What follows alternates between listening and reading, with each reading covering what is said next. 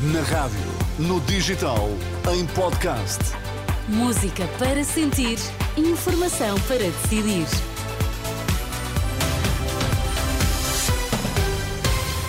Atualizamos agora toda a informação na Renascença. Vamos saber quais os títulos em destaque nesta edição da meia-noite. O Chega reage ao regresso da AD, diz que o PSD se aliou a um partido que está morto. O Benfica segue em frente na Taça da Liga num jogo marcado por um incidente grave com um adepto encarnado ao intervalo.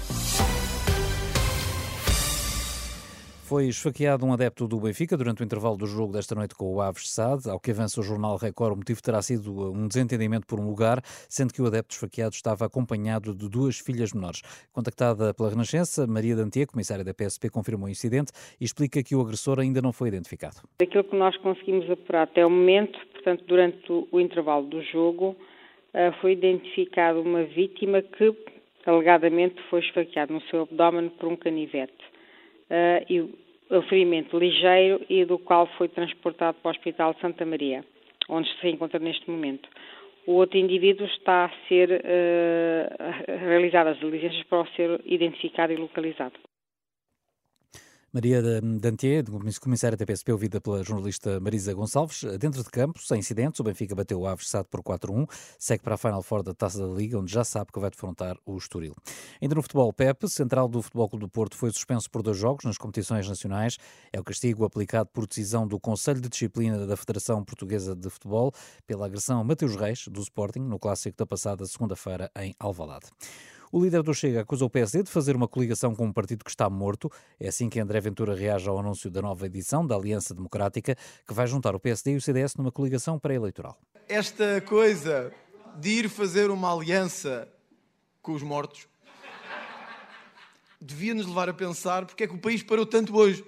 E, e é verdade que amigos meus me ligaram e disseram: Tu já viste isto? O PSD vai com o CDS. E eu disse-lhes: E então?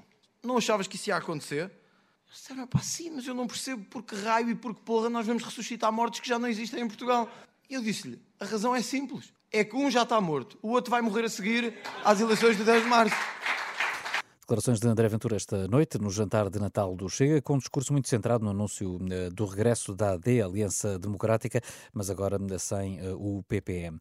O anúncio foi feito eh, nesta, na tarde desta quinta-feira. O acordo pré-eleitoral abrange não só as legislativas de 10 de março, mas também as europeias em junho e ainda as regionais na Madeira e nos Açores.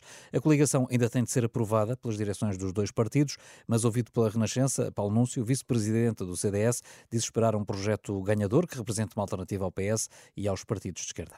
Estamos a falar de um esforço de convergência de dois partidos, o PSD e o CDS, que se conhecem muito bem, que já trabalharam muitas vezes em conjunto eh, em governos no passado, e por outro lado, eh, vai-se buscar o melhor espírito eh, da Aliança Democrática de Francisco Sá Carneiro e Adelina Mar da Costa. Paulo Núncio, ouvido pela jornalista Marisa Gonçalves, ele que foi secretário de Estado dos Assuntos Fiscais entre 2011 e 2015, precisamente num governo de coligação PSD-CDS, período de intervenção da Troika. Lacerda Salles reconhece que se reuniu com o filho do Presidente da República. Segundo avança o Expresso, o ex-secretário de Estado da Saúde diz que Nuno Rebelo de Sousa lhe falou numa reunião pedida seu, seu, ao seu gabinete, eh, das gêmeas luso-brasileiras posteriormente tratadas no Hospital de Santa Maria, mas que o deixou simplesmente falar. Lacerda Salles revela que não recebeu qualquer documento, reitera que não pediu a consulta, ao contrário do que o acusa a neuropediatra, que tratou as crianças. Questionado sobre se a médica mentiu, não confirma nem desmente. Há doentes a esperar 24 horas eh, para serem assistidos na urgência do Hospital de Évora. A denúncia é feita pelo Sindicato Independente dos Médicos, que aponta culpas à falta de especialistas em medicina interna.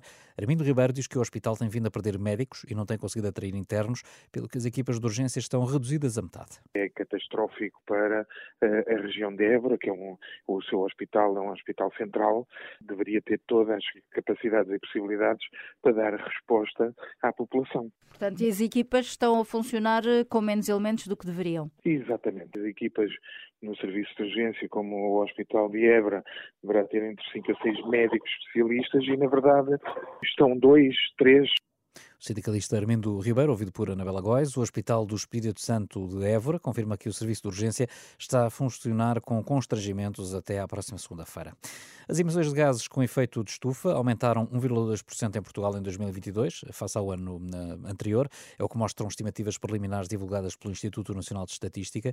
Este aumento teve origem em especial nos setores da energia e da indústria.